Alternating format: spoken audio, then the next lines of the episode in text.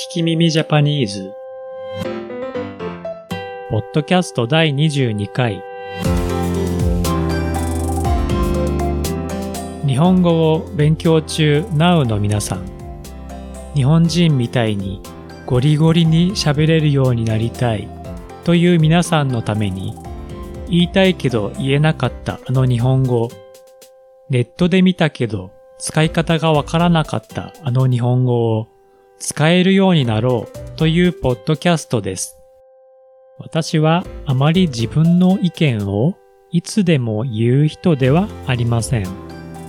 もちろん自分の思っていることをちゃんと人に伝えることはいいことで、そうしなければいけません。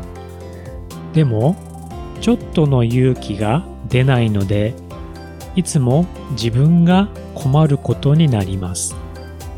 どうしたら強くなれるんでしょうか？練習するしかないんでしょうか？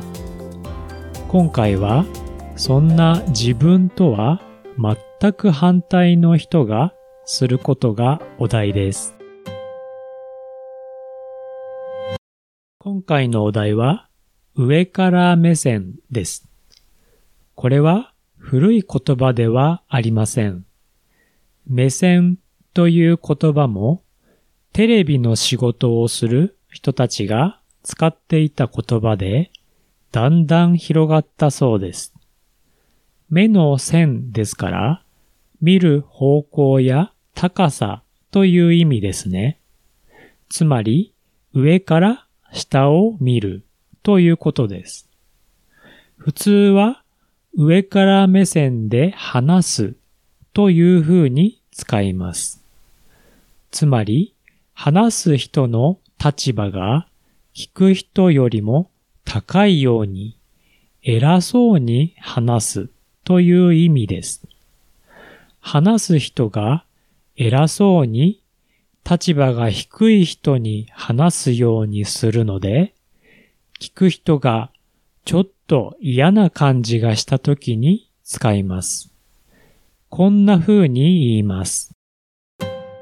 なんで上から目線なの？腹立つわ。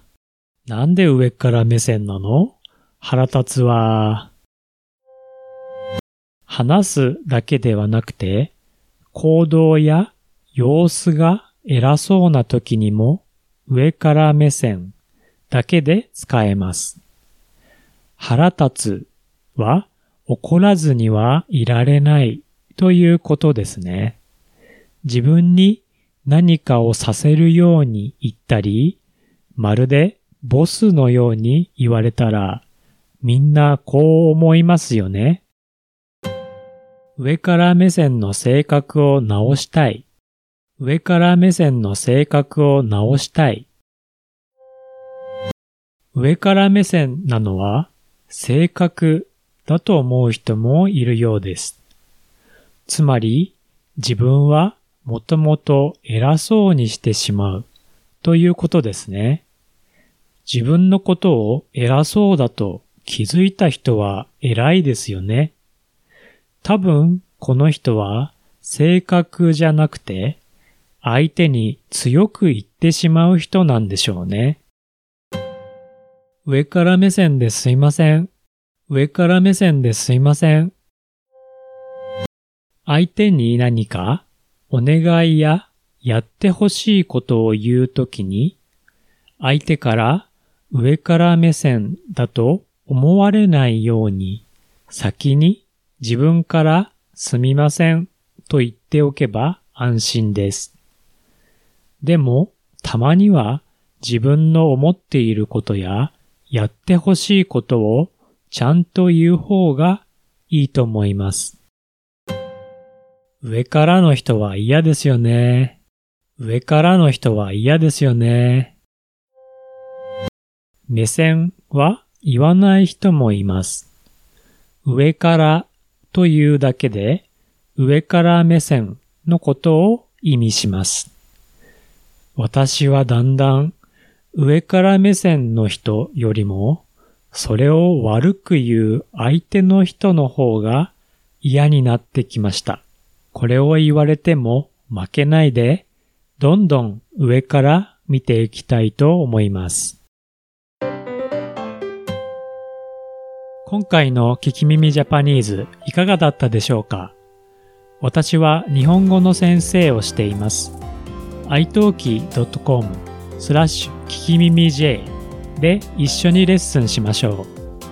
Twitter と Instagram は、アット聞き耳ジャパン。コメント、いいね、フォローをお願いします。I'm teaching Japanese at italki.com slash 聞き耳 J。Twitter and Instagram accounts are at Kikimimi Japan. Please send me your comments, requests, and questions. 次回の聞き耳ジャパニーズをお楽しみに。